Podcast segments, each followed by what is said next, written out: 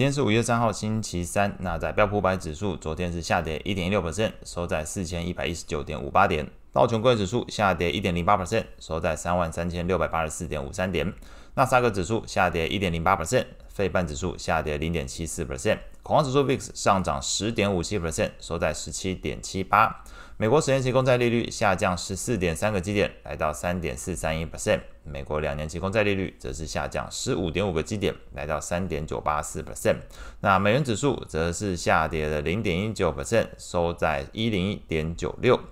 在经济数据的部分，那美国劳工部三月份的 JOLTS 职位空缺数下滑到九百五十九万个。那除了是连续第三个月下滑，也比前一期还有市场预期都来得低，并且创下近两年来新低。另外呢，三月份的美国工厂订单月增率虽然比前一期有所好转，但是还是低于市场预期。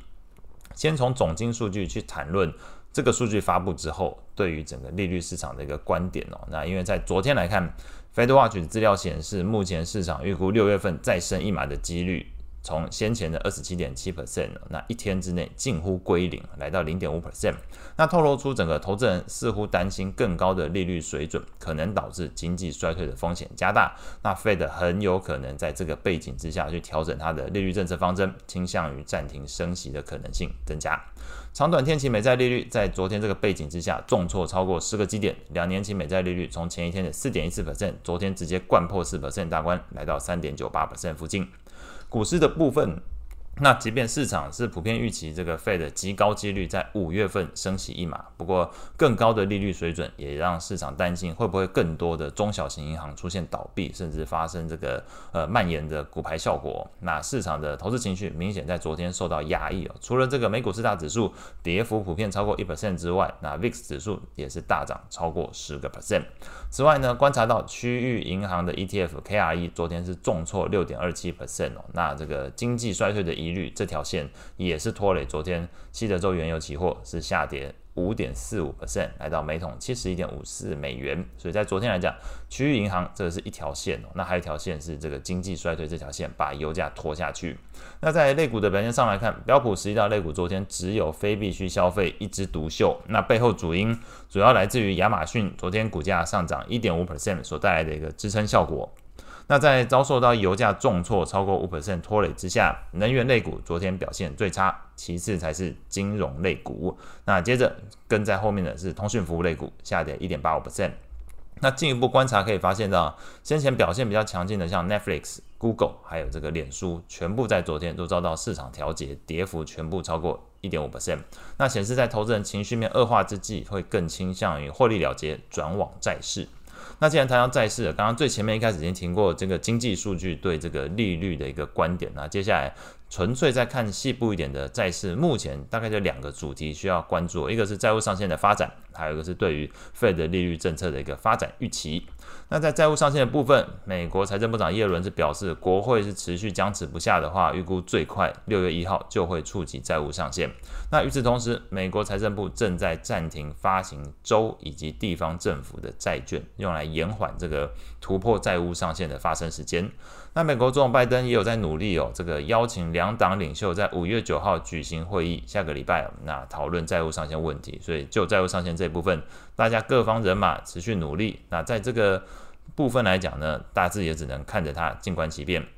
但是在这个利率的部分来讲，Fed 的政策利率部分倒是有人可以出点力哦。这个美国民主党有十名议员向 Fed 主席鲍威尔施压，敦促停止升息啊，以避免这个经济衰退。至于效果如何哦，前面有提到这个 FedWatch 已经显示六月份再升一码的几率近乎归零。那市场也预期第一次的降息时间从十一月份加快到了变成九月份啊，这个几率是四十八点八 percent，近乎快要五成的程度了。所以单就结果来看，这个十名议员为民喉舌，敦促停止升息，伴随着昨天这个经济数据表现疲弱，增加了市场对于经济衰退风险的一个担忧，以及区域银行安全性在这个持续升息的背景之下也受到关注。那昨天来看，美债利率明显下滑，两年期利率跌破四 percent 大关。那在这个经济衰退疑虑加深的背景之下呢，去看这个债券型 ETF 的变化，呃，信用利差的部分扩大啊，就拖累了昨天非投资等级债券的价格表现哦。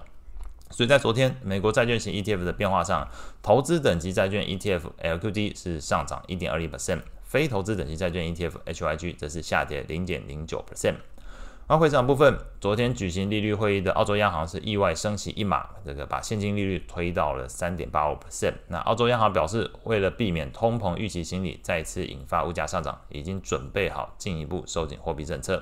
一番言论等同为后续进一步升息先向市场打了预防针。那澳洲央行的这个意外鹰派举动，也激励昨天澳币呃上涨零点五五 percent，来到零点六六一的一个价位。另一方面呢，随着美债利率昨天是下跌的，以及市场的避险情绪转强，日元在利差压力放缓以及避险资金流入之下是走强，那上涨零点六六 percent，收在一三六点五五。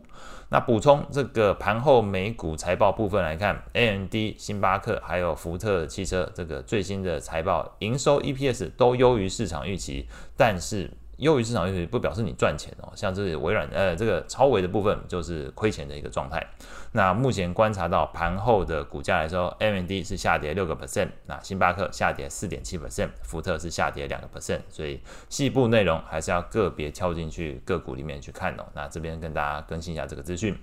后续公布的重要经济数据，那礼拜三是有这个美国 ADP 就业人数的一个变动，还有这个。四月份美国 ISM 非制造业 PMI，那接下来财报的部分，哎，今天基本上比较重要的是高通的部分，那接下来会影响的就是五月四号这个苹果的部分，因为高通跟苹果嘛，这个在手机制造的部分来讲是比较联动度的。那以上是今天所有内容，我们下次见。